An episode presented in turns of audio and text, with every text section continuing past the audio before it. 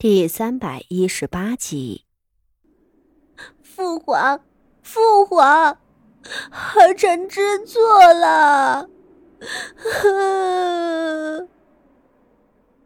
冰冷的雪地里，昭娇公主披头散发，跪在乾清宫前头请罪。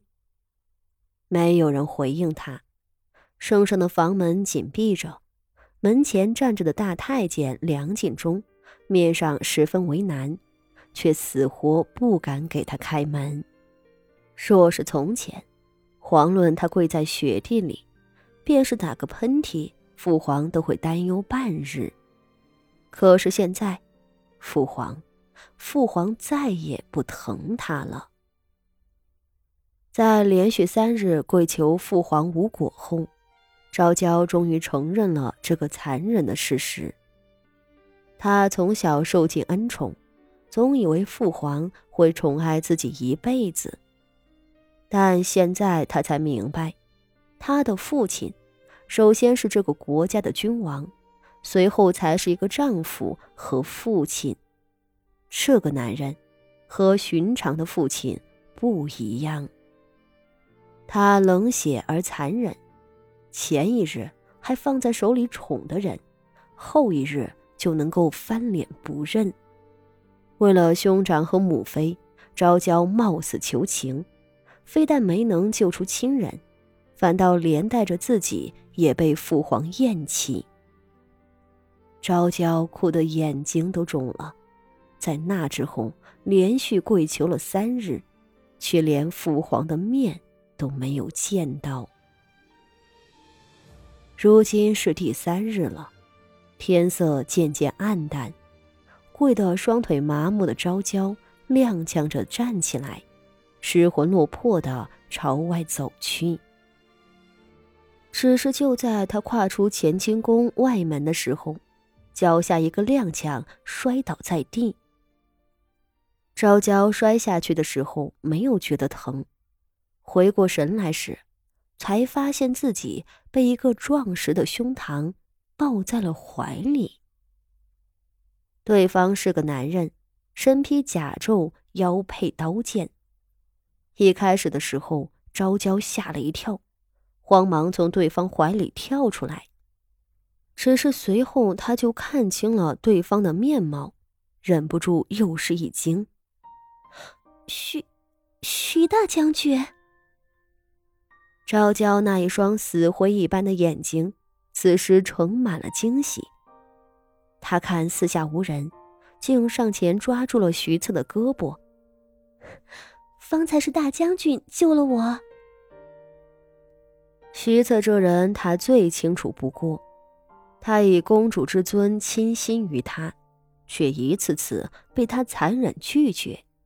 这个男人，简直是一块化不开的坚冰，眼睛里半分感情都没有。永远都会冷漠的守着君臣之礼。后来他忍不住了，干脆修书一封，公然示爱。然而徐策竟以臣子之身卑微，不足以迎娶公主为由，再次冠冕堂皇的回绝了他。昭娇因此气得肝火上涌，什么自身卑微？皇室的公主们再尊贵。却早晚都要嫁人的，若是不能嫁给臣子的话，可不就只能和亲去了？和亲只有两个结果，要么死，要么生不如死。对于公主们来说，徐家这样显赫的望族是他们的首选了。徐策明明知道这些，却还拿一个俗套的理由来敷衍他，这只能说明。不是人家徐策配不上自己，是徐策觉着自己配不上他。昭娇公主也不知自己是怎地了，徐策的态度让她的心都碎了。但无论徐策怎样伤害她，她都无法控制自己。她甚至想，她可以等到二皇兄登基后，再将徐策囚禁在自己身边。那个时候，他会坐拥天下，而徐家作为手下败将，只能苟延残喘。从小到大，他要的东西就没有得不到的，徐策只能是他的人。若徐策回心转意，自然是最好；若是不能，他也能用权力折断他的羽翼，让他成为自己的私有物。这个想法是美好的，只是他至少需要等待数年，这种等待让他无比煎熬。而更令他恐惧的是，徐策竟然向一个三品官家的女儿求婚。天啊，傅锦仪，她不过是个出身平凡的女子，她到底哪一样比得上自己啊？昭娇不明白。也越加妒恨傅锦仪，恨不能置他于死地。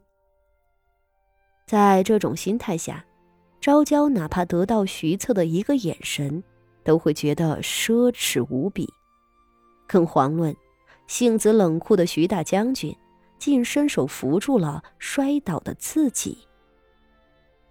如果时间可以停止，昭娇简直希望自己永远站在这里。他的心脏咚咚乱跳，用一种崇敬的目光看着徐策。徐策的脸色和从前一样冷，只是这一次，他伸手握住了昭娇的手腕，温和的道：“公主如此貌美，微臣哪里能眼睁睁看着这样的美人摔倒呢？自然是要扶的。”徐策这话几乎点燃了昭娇浑身的血。